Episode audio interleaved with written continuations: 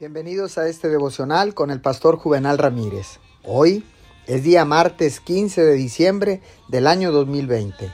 La palabra dice en el libro de Mateo capítulo 21 versículo 22. Si ustedes creen, recibirán todo lo que pidan en oración.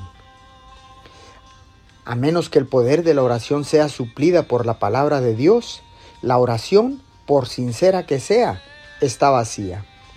La ausencia de poder en la oración puede rastrearse hasta la ausencia de una provisión constante de la palabra de Dios para reparar lo dañado y renovar la vida.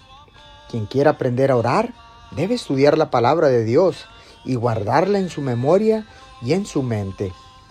Cuando consultamos la palabra de Dios, descubrimos que no hay tarea que sea más obligada que la de la oración. Ninguna promesa es más radiante más abundante que la que están vinculadas a la oración.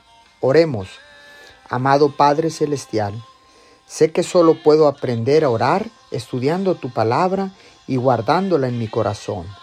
Quiero orar con dirección de tu Santo Espíritu, en el nombre de Jesús. Amén y amén.